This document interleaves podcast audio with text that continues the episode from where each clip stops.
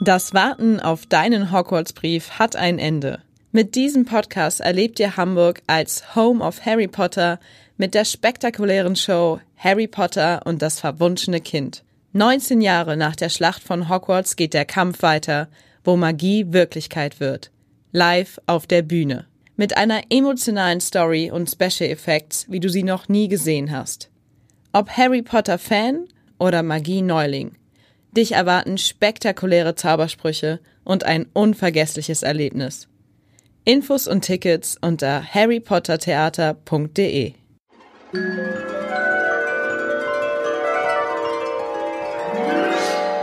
Harrys Narbe tut wieder weh. Lumos, der Harry Potter Podcast vom Hamburger Abendblatt.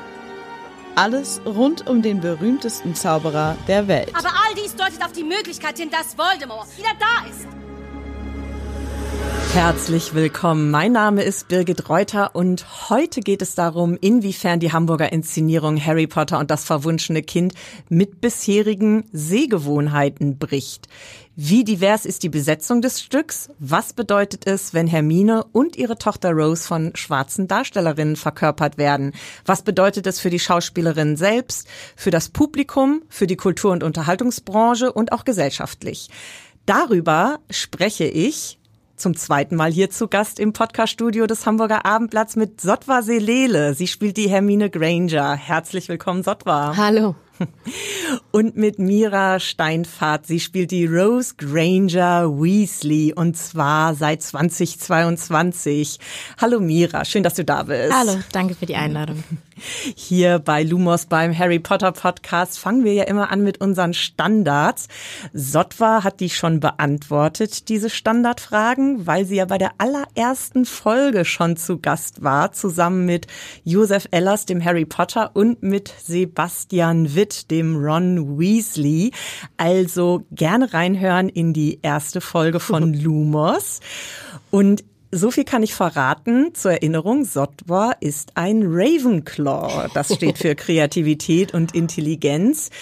Mira, zu welchem Hogwarts-Haus fühlst du dich denn zugehörig? Äh, zu Hufflepuff, 100%ig. Äh, dadurch, dass das Haus einfach für mich totale Wärme ausstrahlt und lebensfrohe Menschen, die gut miteinander klarkommen. Ähm, ja, damit kann ich mich gut äh, identifizieren. Und wenn du einen Zauberspruch aus der Welt von Harry Potter anwenden könntest, entweder privat oder vielleicht ja sogar beruflich, welcher wäre das dann? Das wäre der Ausdehnungszauber, den Hermine zum Beispiel auch mit ihrem kleinen Perlentäschchen ähm, äh, hat. Und äh, das fände ich einfach super praktisch, wenn ich ein ganz kleines Täschchen hatte und da alles reinpacken könnte, irgendwie zum, zum Campen, für Reisen allgemein. Das fände ich ziemlich cool. Sehr gut. Ja, das hatten wir, den Ausdehnungszauber hatten wir auch schon, als die Kolleginnen von Maske und Kostüm zu Gast waren, weil die das natürlich auch sehr, sehr gut gebrauchen könnten. Und jenseits von deiner eigenen Figur, was ist dein liebster Charakter aus der Harry Potter Welt und warum? Ich glaube, das ist gleichgestellt mit Luna Lovegood und Ron Weasley. Dadurch, dass ich einfach diese Einzigartigkeit von Luna total wertschätze und sehr schön finde.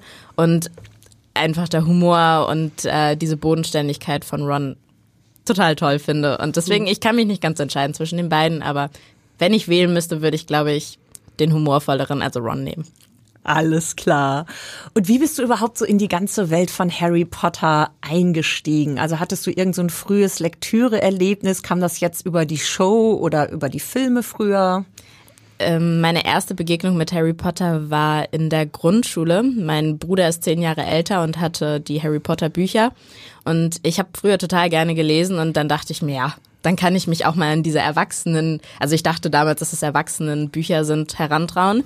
Hab tatsächlich auch nicht so viel verstanden, muss ich ehrlicherweise sagen, in der Grundschule. Und hatte dann, glaube ich, den ersten intensiven Kontakt durch äh, eine ziemlich gute Freundin, äh, die eine Harry Potter Geburtstagsparty, ähm, Übernachtungsparty gemacht hatte.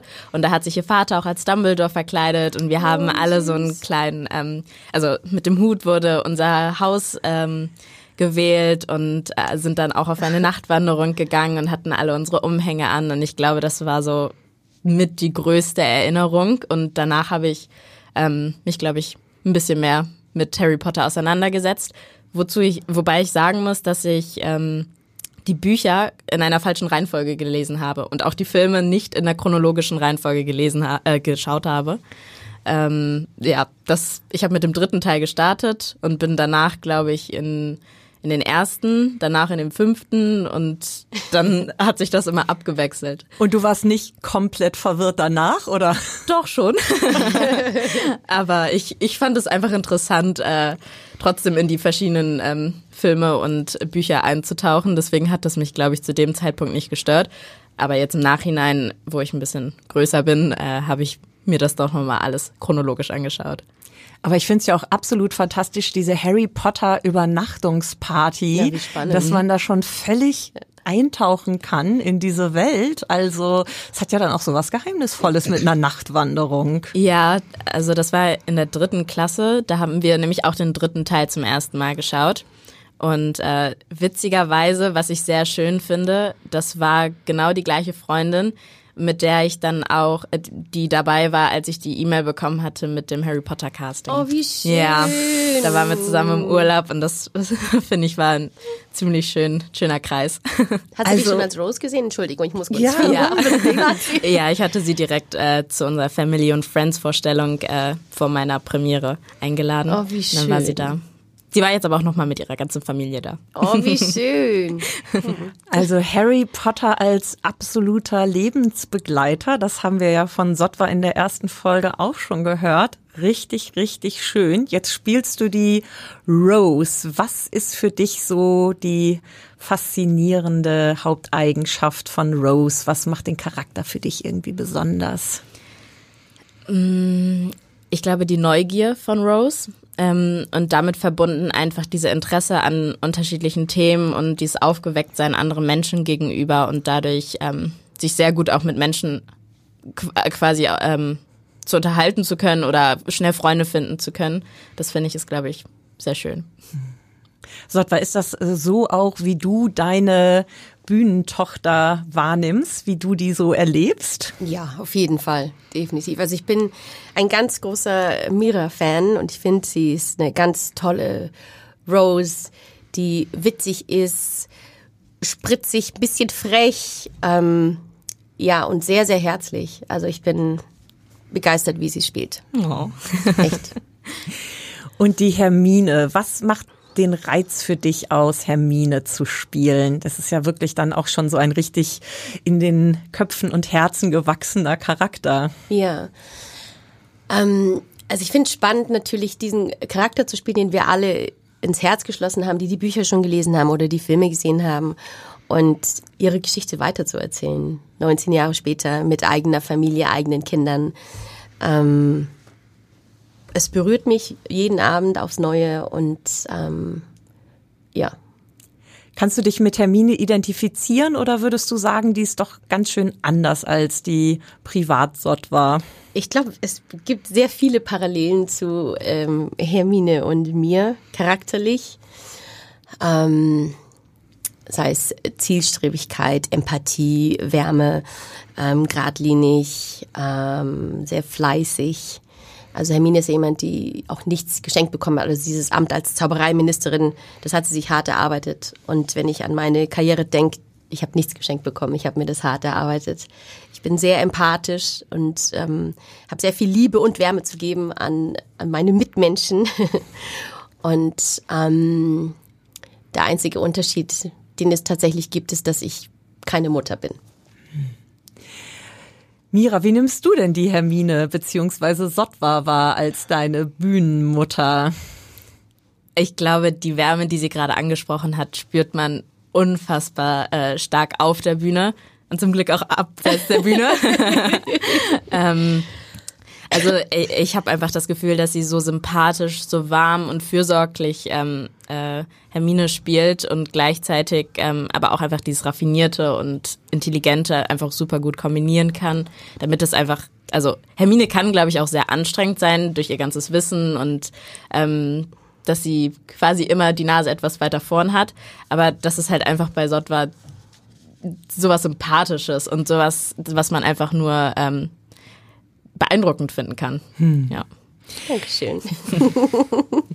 Und die Rose, jetzt die Rolle der Rose zu spielen. Also was bedeutet das für dich? für deine Laufbahn, auch für dich als äh, Person of Color. Du hast ja schon echt viel gemacht, obwohl du noch wirklich jung bist. Also ich habe ein bisschen äh, gelesen, du warst als Latin-Tänzerin in verschiedenen Produktionen, du hast aber auch Theater gespielt, du hast im Domchor Bremen gesungen, eine eigene Band, einen eigenen Podcast, du studierst, da werden wir später auch noch drüber sprechen. Was bedeutet jetzt für dich diese Rolle als Rose? Ich glaube, das ist bisher das Größte, was ich bisher erleben durfte und ähm, ich glaube, es bedeutet alles. Also ich glaube, es ist für mich eher der Start. Also klar, ich habe vorher ähm, auch schon kreative Sachen gemacht, aber das waren eher Hobby-Sachen. Also hier ist es ja nicht mehr ein Hobby, sondern es ist wirklich mein Beruf.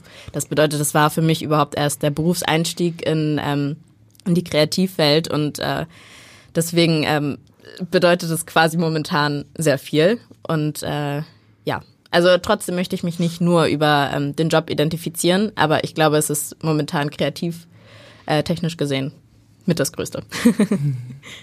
Und Sotwa, wie ist das bei dir? Was äh, bedeutet dir die Rolle der Hermine? Weil du hast ja nun wirklich schon ähm, ja eine richtige Laufbahn hinter dir als Schauspielerin, als Musical-Darstellerin, als Synchronsprecherin. Also du hast ja richtig viel äh, schon zu bieten und jetzt die Hermine. Ähm, ja, es war tatsächlich auf meiner Bucketlist, einmal ein komplettes Sprechtheaterstück zu spielen und in der spannenden Rolle und dass es in diesem Fall Harry Potter ist und Hermine, ist einfach ein Geschenk. Hm. Also ähm, wer weiß, was es noch für Türen öffnet. Sich, wie schon gesagt, ich habe ja eigentlich schon mich breit aufgestellt, ob es nun Musical, Schauspiel, Gesang ähm, oder Synchron ist. Aber ja, ich würde gerne noch mehr ausprobieren und Hermine ist ein super äh, Resümee für was auch immer. Also wer weiß, ob ich in Deutschland noch weiterarbeite oder in einem anderen Land. Hm. Ich denke einfach, es macht sich gut auf dem Lebenslauf. Nicht nur das, es macht auch eine Menge Spaß. Hm.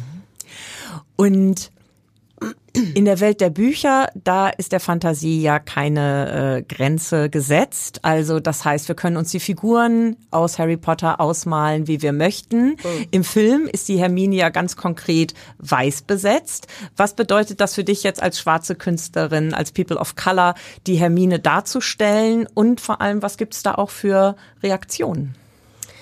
Für mich als Person of Color finde ich es einfach ähm, wichtig, und richtig, dass, dass diese Grenzen einfach geöffnet werden, dass keine Grenzen bestehen. Das heißt, dass diese Rollen oder die, die wir in den Büchern lesen oder in Filmen, ob es fiktiv ist oder echt, einfach offen sind für alle.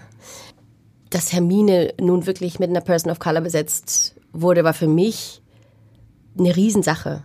Ich habe mich sofort beworben. Anfangs hätte ich das gar nicht gemacht, weil ich dachte, gut, die wird wahrscheinlich wie im Film besetzt werden obwohl ich sie in den Büchern tatsächlich als a person of color gelesen habe. Ähm, in deiner Vorstellung. In meiner Vorstellung, mhm. genau. Und ähm, das jetzt zu spielen, ist nicht nur schön für mich, sondern es ist wichtig für all die Mädchen oder jungen Menschen, die das Theaterstück angucken und sehen, oh, sie sieht aus wie ich. Also man soll sich gesehen fühlen und sich selbst erkennen in den Büchern, in den Filmen, generell für alle Sachen. Ich habe eine kleine Nichte, die fast jedes Theaterstück oder Musical, das ich gespielt habe, äh, gesehen hat. Und für die ist es immer, das hat, was macht was mit ihr. Also sie kommt auch oft mit ihren Schulkameraden oder Freunden, ähm, auch zu Harry Potter, äh, war das der Fall, und sagt, das, das kann ja gar nicht sein, die Hermine ist doch so und so. Und wenn sie aber das Stück sehen, steigen sie einfach in die Geschichte ein und letzten Endes spricht keiner dieser Kinder über die Hautfarbe. Mhm. Kinder kommen nicht rassistisch auf die Welt. Das ist das, was, was ihnen eingepflanzt wird oder weitergegeben wird von ihrem Umfeld. Deswegen finde ich es besonders wichtig, dass Theaterstücke ebenso wie Filme, Bücher so geschrieben werden, dass jeder sich sehen kann. Uneingeschränkt. Du hast ja auch schon äh, Rollen gespielt, also in König der Löwen oder auch in Sister Act, die ähm, schwarz mit schwarzen Künstlerinnen assoziiert sind. Dann hast du aber auch als vermeintlich weiß gelesene Rollen gespielt, My Fair Lady zum Beispiel. Wie war da so die Reaktion? Gab es da auch ähm, rassistische Kommentare, die ja leider Gottes immer noch sehr stark präsent sind in unserer Gesellschaft? Oder ähm, ist das mittlerweile so weit aufgebrochen, dass die Leute eben, wie du sagst, wie die Kinder auch nicht mehr über die Hautfarbe reden, was ja sehr erstrebenswert wäre. Das wäre erstrebenswert und das wäre schön, aber das, dem ist nicht so. Als ich ähm, Eliza Doolittle in My Fair Lady gespielt habe, war das in der Freilichtbühne ähm, auf der Luisenburg in Wunsiedel. Und ähm, das ist eine Gegend, die natürlich auch bekannt ist für andere Themen, ursprünglich war Rudolf Hess dort begraben, ist das Grab verlegt worden. Ich bin dort aufgewachsen und dort zur Schule gegangen. Ähm, es gab natürlich Reaktionen, aber tatsächlich erst ähm, öffentlich zum Premi zur Premierenberichterstattung. Als ich gespielt habe, ist keiner schreiend aus dem Theater rausgerannt. Das hat keinen interessiert. Ich habe das gespielt, ich habe das in meinem heimischen Dialekt gespielt und es war völlig in Ordnung. Es gab tatsächlich eben diesen einen Zeitungsartikel, der ähm, in den sozialen Medien viral ging und darauf gab es auch eine, eine Reaktion, die ein bisschen deutschlandweit sich eigentlich was gestreut hat. Und ähm, der Journalist, der sich das Stück angeguckt hat, konnte nichts bemängeln. Das hat er auch so geschrieben. Dass, also, also er konnte nicht bemängeln, wie ich gespielt habe, wie ich gesungen habe, sondern das Einzige, was falsch war, war meine Hautfarbe. Und ähm, das ist eine Sache, vor allem, weil ich dort aufgewachsen bin, auch weggezogen bin wegen all dieser Sachen, die dort passiert sind. Ähm, die, die macht mich immer noch wütend. Die, ist, die verletzt, aber die macht vor allem auch wütend. Ähm, es gab natürlich auch hier, ich sage jetzt natürlich, weil es ist jetzt wirklich keine leichte Kost, dieses Thema. Aber als wir hier die Premiere hatten und ich gespielt habe für den Einteiler, gab es tatsächlich auch in den sozialen Medien, was ja immer sehr praktisch ist, weil es sehr anonym ist für viele Menschen. Die Leute können da, sich verstecken hinter sich irgendeinem Namen. Und ja. auslassen, mhm. rassistisch. Ähm, gab es in, äh, Kommentare dazu. Aber das ist nicht die, die Überzahl. Und das mhm. ist das, was mich zumindest freut, wo ich einfach merke, okay, was ich merke, wenn ich die, die Show spiele oder andere Produktionen, ob, auch, ob es auch Victor Victoria war, wo Julie Andrews die, die Vorlage ist ähm, letzten Endes kann ich die Geschichte erzählen, kann ich die Person verkörpern, kann ich dich mitnehmen auf meine Reise in diese Geschichte, ja oder nein? Hm. Wenn ja, dann lass dich doch einfach entführen und mach diese Reise mit mir. Das würde ich mir wünschen. Aber wenn ich auf ähm, viele Sachen, ich bin ja nicht blind, was um mich herum passiert. Sei es jetzt, ob es eine Verfilmung ist, ob es jetzt Ariel ist oder die Kommentare für das neue Stück Herkules, das kommt. Und man freut sich für Kollegen und dann liest man aber da als erstes oder ganz viel rassistische Kommentare. Das finde ich extrem schade, weil einfach ähm, es meistens gar nicht um die Person geht oder was die Person leistet oder was die Person kann. Kann sie die Geschichte erzählen? Kann ich reingehen und kann völlig verzaubert werden? Oder habe ich sofort diesen Stempel im Kopf? Falsche Hautfarbe, falsch, falsch, falsch, stopp. Ja, also die Menschen verbohren sich sozusagen in dieses Thema und ähm, im Endeffekt bleibt vielen ja auch einfach eine ein unglaubliches Erlebnis verwehrt. Also ja. wie du schon sagst, sie könnten mit dir, sie könnten mit allen Darstellenden auf diese emotionale, kulturelle, inszenierte Reise gehen und sie tun es nicht, weil da einfach die Schranke vorher im Kopf fällt. Mhm. Mira, wie ist das denn bei dir? Du bist ja auch jünger, genau, ähm, ein bisschen husten. Du bist ja jünger, du bist eine andere Generation. Als du jetzt eingestiegen bist als Rose, hast du das ähm, ähnlich empfunden, auch beim, beim Aufwachsen, bei deinen ersten Rollen, die du gespielt hast? Ähm, wie hast du das erlebt? Ähm, um ehrlich zu sein, hatte ich da eigentlich kaum Probleme, beziehungsweise hatte man, ich glaube, als ich kleiner war, hatte ich auch, also ich bin ja jetzt noch super jung, als ich, als ich die Rollen gespielt habe, war ich auch noch quasi ein Kind oder jugendlich. Ähm, da hatte ich, glaube ich, auch nicht so unbedingt das Ohr dafür herauszuhören, wenn es solche Kommentare gab oder dass die auf meine Hautfarbe äh, bezogen waren. Und ähm, wenn ich jetzt im Nachhinein drüber nachdenke, gab es bestimmt hin und wieder einen Kommentar oder da wurde sich gefragt, oh, naja, ist das richtig? Ähm, aber ich habe explizit keine negativen äh, Gedanken dazu in meiner Erinnerung.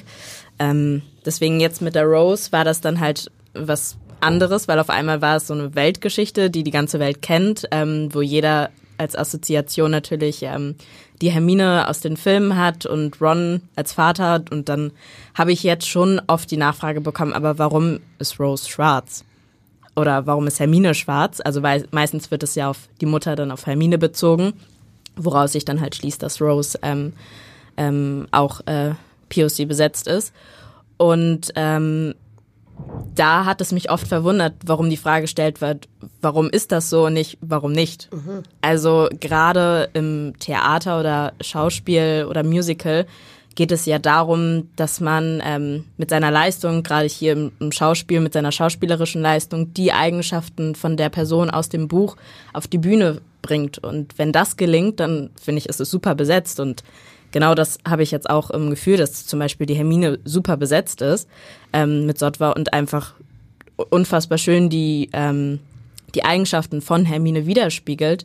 Und äh, deswegen ähm, ist es, äh, habe ich manchmal auch Probleme nachzuvollziehen, weshalb es Menschen sehr schwierig fällt, ähm, etwas, was im Film so war oder in deren in ihrer Vorstellung nicht auf der Bühne quasi sein kann. Also es ist ja ein Raum für Kreativität und ähm, dass man seiner Fantasie quasi freien Lauf lassen kann und ähm, deswegen ja finde ich es manchmal schwierig nachzuvollziehen, weil da auch nicht wirklich dann konstruktive ähm, Begründungen oder Nachfragen da noch kommen, sondern einfach nur diese Frage im Raum steht, ja, warum ist das denn so? Mhm. Also äh, bei diesen rassistischen Kommentaren, auch bei diesen kleinen Nachfragen, äh, die Menschen vielleicht auch einfach echt so kopflos erstmal raushauen, teilweise unüberlegt. Ähm, wie geht ihr damit um? Also ähm, ich jetzt als weiße Person kann das natürlich gar nicht nachvollziehen, ähm, wie häufig das quasi immer und immer und immer und immer und immer wieder im eigenen Alltag bei euch auftaucht. Ähm, was habt ihr da für ähm, ja, Mechanismen entwickelt letztlich, um, um damit umzugehen? Sotwa. Für mich ist es immer wichtig, ähm, geduldig zu bleiben, aufzuklären, ähm, in die Diskussion zu gehen, auch mit dem Warum nicht oder auch sieh dich einfach um, wie sieht unsere Gesellschaft aus? Geh einfach auf die Straße und lauf einfach mal zehn Meter. Mhm. Ähm, geduldig zu bleiben, aber es ist, ich, ich werde 46, das ist mein komplettes Leben so. Das heißt nicht, dass es irgendwann mal entspannter oder, oder einfacher wird oder dass es mich nicht mehr interessiert die sich dafür einzusetzen und nicht einfach still zu bleiben, ist elementar wichtig. Es war wichtig für mich, dass meine Eltern für uns gekämpft haben als, als Kinder und dass wir nicht in, im, im Kindergarten oder in der, in der ersten Klasse beim Wiesenfest zehn kleine N mittanzen und die anderen Kinder sind mit schwarzer Schuhfarbe angemalt. Das hört da nicht auf, sondern es geht weiter. Es geht, betrifft ja nicht nur mich, sondern es betrifft meine Mitmenschen um mich herum, die Generation nach mir und nach mir. Das ist kein, also ich werde nie aufhören, mich dafür einzusetzen, ähm, mich dagegen zu wehren und Offenheit, Offenheit, Offenheit. Man kann eigentlich wirklich nur mit Geduld und auch mit Liebe und Verständnis versuchen. Ich glaube, manche Menschen machen das auch nicht mit Absicht. Das ist mir auch bewusst. Obwohl ähm, es ja letztlich auch, ähm, auch um da einzuhaken, wenn du sagst, manche Menschen machen das nicht mit Absicht, aber letztlich ist es ja die Aufgabe, ja. finde ich, eines jeden und einer jeden, ähm, sich zu informieren. Das wollte ich noch dazu sagen. Es und es ist, du hast ja nicht mit deiner Geburt äh, ähm, unterschrieben, ich muss jetzt hier die permanente Aufklärungsarbeit Auf leisten. Auf gar keinen Fall. Abgesehen davon, und das wollte ich noch dazu sagen, es gibt die, die das äh, dann auch sagen, die machen das nicht mit Absicht, weil es so eine die Gewohnheit ist, weil sie das so kennen. Wir sagen das immer so zu Hause. Ich habe das immer so geguckt. Auch Pippi Langstrumpf habe ich nie mit Dings mit irgendwie anders gesehen. Ähm, bedingt ja. Und dann aber wieder auch ein ganz großes Nein. Also wir sind erwachsene Menschen oder alt genug. Und das, was wir an unsere Kinder weitergeben, kommt von einer etwas älteren Person, sondern nicht von Kind zu Kind. Hm. Ähm, ist es ermüdend? Extrem. Habe ich manchmal Lust, darüber zu reden? Nein. Ich finde tatsächlich schade, dass wir immer noch Interviews führen müssen, wo es tatsächlich nur um dieses Thema geht. Ich würde mir wünschen, dass es Normalität wird, dass, dass das Wort Diversität nicht mehr notwendig ist, dass wir divers besetzen, als ob das ein bunter Haufen Spielzeug ist, sondern dass wir einfach unser Sehverhalten ändern, dass Sachen sich so verändern, dass es normal wird, mhm. dass es nicht ist, oh, jetzt sind sie wieder woke, oh, das ist jetzt wieder sehr divers behandelt. Ist egal. Die Rolle wurde besetzt mit XY. Super, freu dich. Guck's dir an. Nice. Weiter. Sofern es immer ein Thema bleibt und es immer ein Problem wird. Das scheint ja gerade jetzt, gerade weil offen darüber gesprochen wird, hat es sich zu einem Problem entwickelt. Ach, jetzt kommt dieses Thema wieder. Ach, jetzt habt ihr euch wieder über das unterhalten. Ach nee, da, da bin ich jetzt müde. Ich werde nicht müde. Die Hautfarbe habe ich jeden Tag. Eben, genau. Es geht im Endeffekt darum, wenn man jetzt so die ganze Kultur- und Unterhaltungslandschaft anschaut und es gibt immer mehr divers gecastete Ensembles, beziehungsweise irgendwann muss man vielleicht auch einfach gar nicht mehr betonen, hallo, wir haben jetzt divers gecastet, sondern es wird einfach gecastet. Das Casting emanzipiert sich und wir schauen einfach, wer passt von seinen Fähigkeiten her, von seiner Emotionalität her, von seinem Ausdruck her, von seinem schauspielerischen Know-how her auf diese Rolle. Ja. Also wenn das immer und immer und immer mehr praktiziert wird, ähm, dann hat man eben natürlich einerseits mehr Repräsentation von Diversität, von People of Color, aber es findet halt auch einfach eine Normalität statt, beziehungsweise ein irgendwann hoffentlich nicht mehr so stark drüber nachdenken. Ja, also ich glaube, genauso sollte es ja auch sein. Also wenn man zu einem Casting geht, sollte man ja nicht denken, okay, vielleicht nehmen sie mich nicht, dadurch, dass meine Hautfarbe nicht passt, sondern ähm, man sollte hingehen und sagen, hey, passe ich für die Rolle? Ähm, was ist die Leistung, die ich da äh, abbringe, äh, beziehungsweise liefere? Und äh, genau das ist, finde ich, eigentlich der richtige Schritt. Also alles andere, wenn auf Zwang irgendwie irgendwas gecastet wird, nein, wir brauchen jetzt Diversität und äh, mhm. also dieses, wir müssen das jetzt besetzen, egal ob die Person passt oder ob sie nicht passt, sondern das muss äh, eine äh, Person of Color sein, finde ich genauso schwierig, weil es ist ja auch genauso, also es sind halt Jobs, finde ich. Genau, das ist die falsche Richtung, ja. irgendwie zwangs zu besetzen, sondern es sollten wirklich einfach alle Kandidaten in Anbetracht gezogen werden. Es sollten alle Personen die Möglichkeit haben, äh, sich dazu entscheiden zu können, ich bewerbe mich auf die Position und ähm, bekomme quasi einfach Chancengleichheit bei der, bei der Bewerbung. Ähm, genau, das steht auch ähm, unter den im Bewerbungsportal bei, bei der Cast-App zum Beispiel, steht das ja auch extra drunter. Wir, ähm, wir ermutigen alle, egal ob Alter, äh, Hautfarbe, ähm, Sexualität, dass sich alle bewerben. Und das ist, finde ich, eigentlich auch das, was man möchte. Dass, ja. dass alle die Möglichkeit haben, ähm, sich auf eine Position zu bewerben. Ähm, ja, und deswegen äh, finde ich, dass bei Harry Potter ist es jetzt eigentlich genau der richtige Schritt, weil ich meine, es ist eine, ähm, eine britische Buchreihe. Wenn man heutzutage nach London geht und auf die Straße geht, dann sieht man einfach super viele verschiedene Menschen, äh, ja. egal Herkunft, äh, Hautfarbe, Sexualität oder sonstiges, auch wenn man es den Menschen nicht ansehen kann oder sonstiges, sondern es ist einfach ein diverses Umfeld und deswegen sollte es nicht divers sein, sondern es sollte einfach realistisch. ja, es sollte einfach realistisch, realistisch abgebildet sein, ja. werden. So, ähm, ja. Wie war das denn eigentlich bei deinem Einstieg äh, von Harry Potter und das verwunschene Kind? Also wie hast du dich äh, auf das Casting vorbereitet? Bist du da ganz offen rangegangen? Hast du das Stück gelesen? Hast du noch mal alle Bücher gelesen? Ähm, hast du mit deiner besten Freundin, äh, die wir ja jetzt schon von der Harry Potter Übernachtungsparty kennen, geübt? Ähm, wie sah das aus?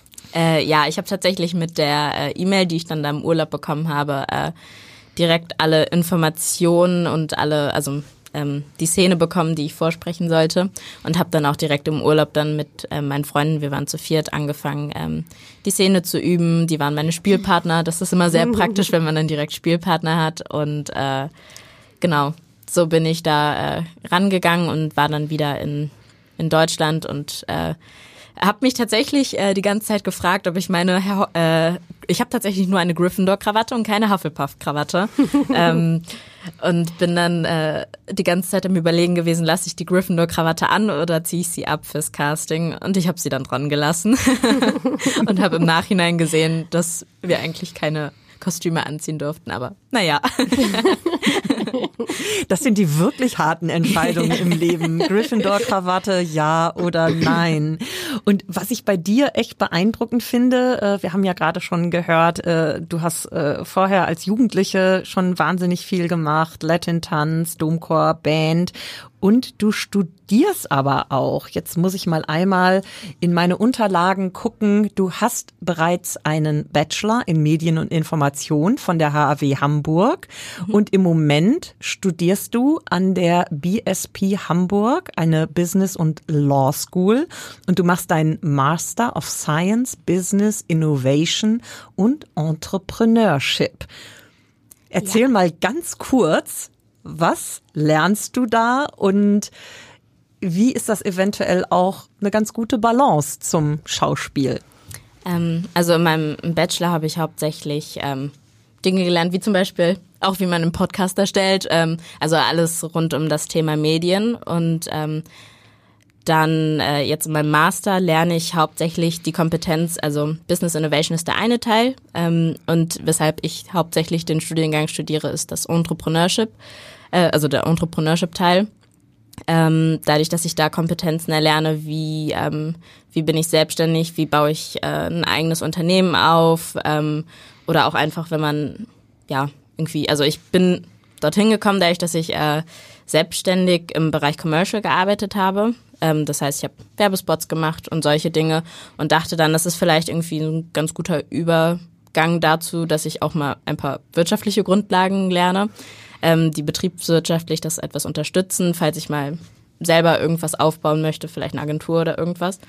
Ähm, und tatsächlich ist das aber eigentlich relativ verknüpft. Ich habe mein Abi mit 17 gemacht und ähm, also dadurch, dass ich sowieso die ganze Zeit im Kreativbereich war, ähm, habe ich mich dann aber einfach mit 17, muss ich sagen, nicht getraut, ein Kreativstudium zu machen. Also da war ich dann einfach, ähm, glaube ich, ähm, zu sehr Angsthase und dachte mir, ich muss erstmal was machen, wo ich sicher weiß, wo ich hinterher lande, weil mit 17 steht man da und klar, man hat gehört und hat sich's angeschaut. In Hamburg gibt es super viele Musicals und Theaterstücke, äh, die man machen kann, aber ich habe gar keinen Überblick davon gehabt, was überhaupt möglich ist, wenn man das als Hauptberuf hat.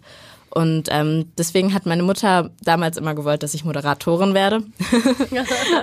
und, ja, willkommen. ähm, und daraufhin habe ich dann das äh, Medienstudium gewählt. Bin dann auch noch nicht direkt aus Hamburg ausgezogen, sondern äh, weggezogen. Äh, aus Bremen. Aus Bremen bin ich. ich. Ich bin schon so Hamburgerin geworden. Aus Bremen bin ich nicht weggezogen, sondern ähm, bin dann erst nach einem Jahr Pendeln nach Hamburg gezogen, wo ich das Gefühl hatte, okay, jetzt bin ich 18 und ähm, kann auch selber Sachen unterschreiben. ja, richtig früh durchgestartet auf Absolut. jeden Fall. Ja. Aber das Richtige heißt Granger. Smart, smart, smart. ja, großartig. Und das heißt, jetzt sind die Wirtschafts- und Entrepreneurship-Bücher in der Garderobe immer dabei oder trennst du das ganz akkurat? Äh, akkurat trennen kann ich es, glaube ich, nicht. Also ich saß auch schon teilweise nach einer Vorstellung noch in der Garderobe und habe noch eine Hausarbeit abgeschickt, ähm, weil sich das, glaube ich, einfach zeitlich super geclasht hat. Ich bin jetzt aber allerdings in den Endzügen und ähm, muss nur noch meine Masterarbeit schreiben. Deswegen ähm, kommt es eigentlich jetzt solide hin. Aber währenddessen muss ich sagen, war es, also während ich noch Vorlesungen hatte, war es sehr anstrengend. Und ähm, das Thema überlappt sich auch nicht so wirklich, dadurch, dass es doch mehr betriebswirtschaftliche Grundlagen sind, als ich am Anfang erwartet habe. Aber ähm, ich finde es auch manchmal sehr interessant, aus dieser ähm, Theaterbubble etwas rauszukommen ähm, und auch mal andere Menschen zu sehen, die so einen normalen 9-to-5-Job machen und ähm, die sich einfach mit anderen Themen beschäftigen und die Gespräche ganz unterschiedlich sind. Und deswegen finde ich es manchmal auch ganz schön, einfach als Ausgleich. Ich finde das auch ganz spannend, weil was so Business angeht, hast du ja sogar eine kleine Parallele zu deiner Bühnenmutter Sotwa, weil ich habe gelesen, Sotwa, du warst Wirtschaftskorrespondentin, bevor ja. du an die Job van der Ende Akademie gegangen bist und dann eben den Weg als Schauspielerin und Sängerin eingeschlagen hast.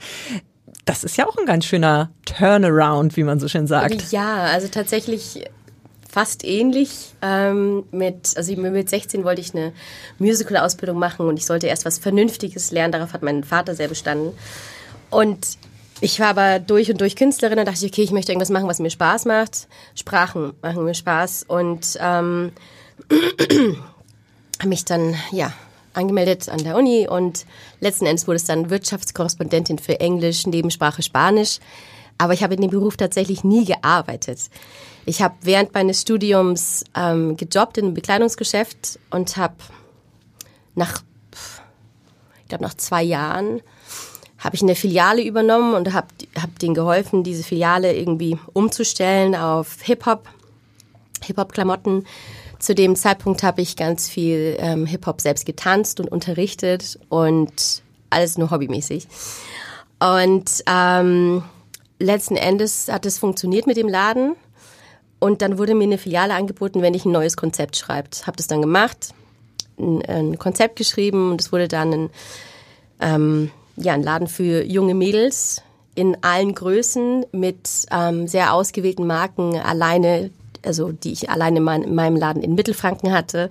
Das Logo war das Gesicht meiner Schwester als Cartoon gezeichnet. Ähm, ja, in einer der, der, der, der größten Jeans-Bekleidungskette in Nürnberg damals. Und innerhalb von einem Jahr war das ein Innenladen und ähm, habe das dann gemacht, zwei Jahre und habe meinen Aushilfen immer erzählt, ach ja, damals wollte ich noch Musical machen. Und eine meiner Aushilfen hat mir dann erzählt, dass es einen, einen Workshop gibt, Musical-Workshop, der nach Nürnberg kommt. Und hat mir den Flyer gezeigt und ich hatte eben diesen selben Flyer noch an meiner Wand in meinem alten Kinderzimmer bei meinen Eltern. Und so war mein Weg dann sozusagen in den Musical-Bereich. Und ähm, ja, ich habe es nicht bereut. Ich habe tatsächlich den Laden dann aufgegeben oder bin zurückgetreten nach drei Jahren, obwohl ich schon angemeldet war, mein ähm, Handelsfachwirt zu machen, dann später den Betriebswirt und weiter in diese Richtung zu gehen. Ähm, und habe es aber nicht bereut. Im Gegenteil. Also, also ich finde es absolut faszinierend, sowohl bei Mira als auch bei Sotwa, was ihr schon für Geschichten mitbringt, sozusagen vor der ganzen Schauspielerei. Und ähm, auch wenn dieser Begriff Empowerment äh, so ein bisschen überstrapaziert ist, finde ich, verkörpert ihr das ja total. Und ähm, ich habe das Stück Harry Potter und das verwunschene Kind ja nun auch schon zweimal gesehen. Und ich finde, das kommt auch gerade in den Frauenfiguren so absolut glaubwürdig, wahrhaftig rüber. Und ähm, wie ist es für euch? Ist es für euch auch so ein Gefühl, ihr wollt jetzt vielleicht auch gerade ähm, den Mädels, die im Publikum sitzen, so ein bisschen was mitgeben, mit auf den Weg? Kriegt ihr da vielleicht sogar auch Reaktionen von, von jungen Fans? Erzählt mal. Ja, also ich habe, ähm, also ich fangen wir an. es gibt Reaktionen und es ist tatsächlich ein Bestreben für mich, junge Frauen ähm, zu empowern, auch junge Mütter ähm, dass dass alles möglich ist. Also es, es ist nichts Negatives, intelligent zu sein oder die schlauste Person im Raum zu sein. Das ist weder unattraktiv noch ist es, ist es doof. Im Gegenteil. Und ähm, einfach trotzdem stark zu sein und empathisch geht auch. Also das eine trennt das andere nicht. Ähm, es, es gibt ja einfach wirklich viele Klischees, die äh, Frauen so anbehaftet werden, wenn sie, wenn sie erfolgreich sind, dann sind sie zickig oder dann ist es dieses, ist es jenes und oder ähm, wenn sie halt einen starken Auftritt haben, genau. auch mit tollen Klamotten, extravagant, dann wird irgendwie nur der Fokus auf die Optik gelegt. Nur auf die Optik, ja, die sind extrovertiert und es ist, es ist so viel mehr dahinter.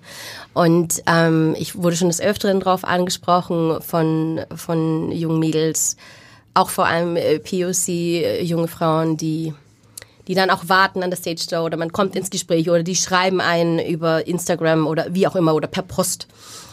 Ähm, nicht nur POC, sondern tatsächlich generell. Und ich finde das einfach toll. Ich fand auch schön, als meine Nichte das Stück gesehen hat zur Premiere, wie, was es mit ihr gemacht hat. Und ähm, einfach auch zu sehen, sich selbst auf der Bühne zu sehen, in so einer Position, die, die einfach mal den Ton angibt und einfach mal eine Macherin ist und ähm, trotzdem sympathisch ist. Das ist eine Sache, die ist sehr, sehr hängen geblieben und die spricht immer noch. Ich meine, es ist jetzt ein Jahr her über diese Premiere und die war auch schon ein paar Mal jetzt da mit, mit Freunden. Und ich denke, dass es sehr, sehr wichtig ist und es ist etwas, was ich unbedingt weitergeben möchte an andere Frauen oder junge Mädchen. Toll, also ein absolut positiver Drive. Mira, du repräsentierst ja jetzt quasi die junge Generation, also no pressure. Mhm. Ähm, wie nimmst du das wahr, auch von den Reaktionen her? Ich finde es ja auch total rührend, dass äh, Sotwa gerade erzählt hat, dass die dann tatsächlich so nach der Show auch warten. Das ist ja herzergreifend. Ja, schon. Ähm, ja, bei mir kommt es auch hin und wieder vor und äh, das finde ich immer schön, wenn es vor allem junge Besucher sind. Also bei, ähm, bei älteren Besuchern habe ich einfach das Gefühl, dass sie das, das Stück vielleicht einfach schön mitnehmen, beziehungsweise ich habe ich hab keine Ahnung, wie sie es mitnehmen, das ist ja bei jeder Person individuell. Ähm, aber gerade bei jungen Besuchern, die sich wirklich davon inspirieren lassen, die irgendwie auch ihr, ihr Leben danach etwas richten, so hey, ich möchte später so werden wie eine Hermine oder ähm, irgendwie ja, ich, ich finde das einfach sehr niedlich und sehr schön und irgendwo sehe ich mich dann da selber auch immer, als ich äh, damals an der Stage Door stand bei ähm, bei König der Löwen und ich war so, hallo, kann ich ein Foto mit euch machen? Und das, ähm, das fand ich, da war ich zehn, glaube ich, und irgendwie sehe ich mich da immer selber. Und ähm, deswegen finde ich das eigentlich auch ganz schön, gerade bei, bei der jüngeren Generation. Ähm, und ähm, jetzt auch vielleicht, weil ich nicht unbedingt aus dem Umfeld jetzt professionell komme, ähm, dass man als Mensch aber nicht nur auf eine Sache reduziert wird quasi, ja. also sondern so ein, Mensch hat so viele Facetten, so viele Interessen und und so viele Sachen, die man machen kann in der ganzen Welt und irgendwie finde ich das dann ganz schön, dass es dann die Möglichkeit gibt, dass man sowas dann quasi auslebt und äh, dass man zeigen kann, hey, ich bin nicht nur die eine Seite, sondern ich bin auch die andere Seite. Und ähm, das ist zum Beispiel bei dem Rose-Charakter finde ich auch total schön, weil ähm, die Szene gab es zumindest noch im, im zweiteiligen Stück, ähm, dass sie ähm, auch äh, Jägerin wird bei der Quidditch-Meisterschaft. Heißt es irgendwie, man kann auch sportlich sein, man kann auch intelligent gleichzeitig sein, so man kann auch gleichzeitig äh, beliebt sein. Irgendwie, man kann alles haben, wenn man es möchte, wenn man wenn man es kann und äh, darauf hinstrebt quasi, ja. Ja, bei dir bin ich auf jeden Fall gespannt, ähm, dich dann in weiteren Rollen womöglich zu sehen in der Zukunft. Oder du machst deine eigene Agentur auf, wie wir gehört haben. Oder was ganz anderes. Das bleibt Und bei, auf jeden Fall spannend. Ja. Also ich glaube tatsächlich, dass Mira so talentiert ist und einen mega Schatz Wissensschatz jetzt schon hat, dass es spannend wird, einfach nur zu beobachten, was du machst. ich und bin ich bin jetzt schon mega stolz auf dich. Also oh. ich freue mich wirklich, wirklich sehr. Danke. Ja, und Sotwa, wer weiß, wo es, wo es bei dir noch so hingeht. Mal ne? gucken, ich bin offen für vieles. Ich würde fast sagen für alles. Nein, das sagt man ja nicht. Für vieles bin ich offen. Von der Rolle der Hermine äh, hinaus in die Welt. Ich freue mich auf jeden Fall sehr, sehr, sehr, dass ihr da wart, dass ihr so offen mit mir gesprochen habt und hier im Podcast. Sotwa, vielen Dank für deinen Besuch. Danke für die Einladung. Mira, schön, dass du da warst. Lieben Dank. Birgit Reuter am Mikrofon verabschiedet sich von dieser Folge des Lumos Podcast, sagt Tschüss und löscht das Licht mit Nox. Weitere Podcasts finden Sie unter abendblatt.de slash podcasts.